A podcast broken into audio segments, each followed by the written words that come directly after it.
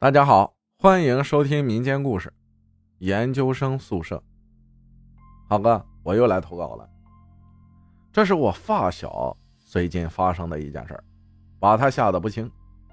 经过他的同意后，我打算把这个故事分享出来。我和他是同一个大学，他比我高一届。我今年大四，他也刚好考了本校的研究生。因为学校给研究生安排了新宿舍，他也不得不像新生一样把行李搬到了研究生宿舍。因为疫情防控，家长没法进学校，她一个女生根本搬不了那么多东西，又不好意思找别人帮忙，就叫上我当苦力了。我也没想到他东西这么多，从他原来宿舍来来回回不知道搬了多少次。弄完已经是下午六点多了，因为还有事儿，我和他打了招呼，便回了宿舍写报告。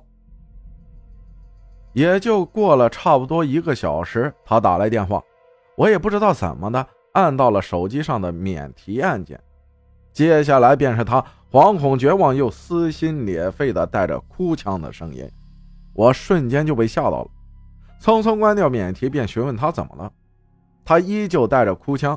和我说了发生的一切，帮他搬完东西，他就开始在宿舍打扫卫生、整理物品什么的，然后去超市买了一些生活用品，回来也就七点多了。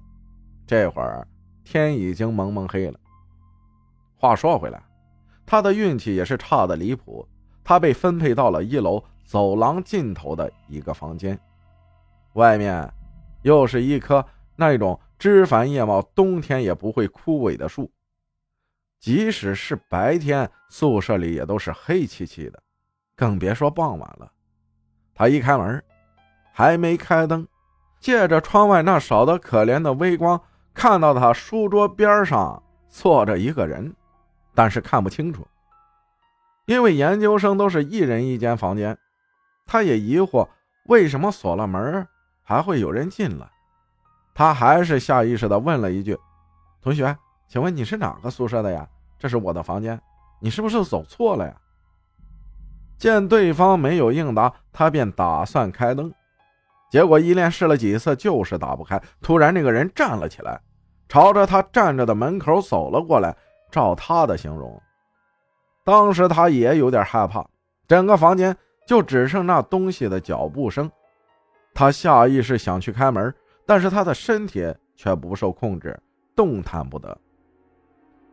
直到那个东西走到他面前，他才依稀看清那张白花花的脸和黢黑的瞳孔，还有那张咧开的嘴。一瞬间，宿舍的灯亮了，那个东西也随之消失。他直接瘫坐在地上，这才发现他已经吓到失禁。反应过来，这才给我打电话。因为研究生宿舍是男女一栋楼，我飞快跑到他的宿舍门口，宿管大妈也视而不见。我敲开他的门，他依然是满脸惊恐。看到是我，他又哭了起来。门口那一滩淡黄色的液体，他也都还没清理。我让他去卫生间换裤子，然后用拖布把地面清理干净，接着便和他去找了宿管。那个阿姨听我说了之后，也是一脸的惊恐，不理解为什么学校会把这间房用来当宿舍。打电话询问后，才发现确实是后勤弄错了。那间屋子从修建起的第二年就已经空了出来，再也没有学生入住。宿管说明天就和后勤打招呼换宿舍，但是看他这个状态。今晚上宿舍是肯定住不了了，无奈只好给他在学校门口找了家民宿暂住一晚。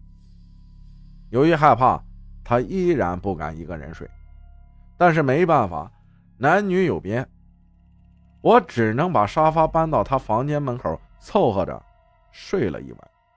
第二天一大早就赶回学校帮他搬东西。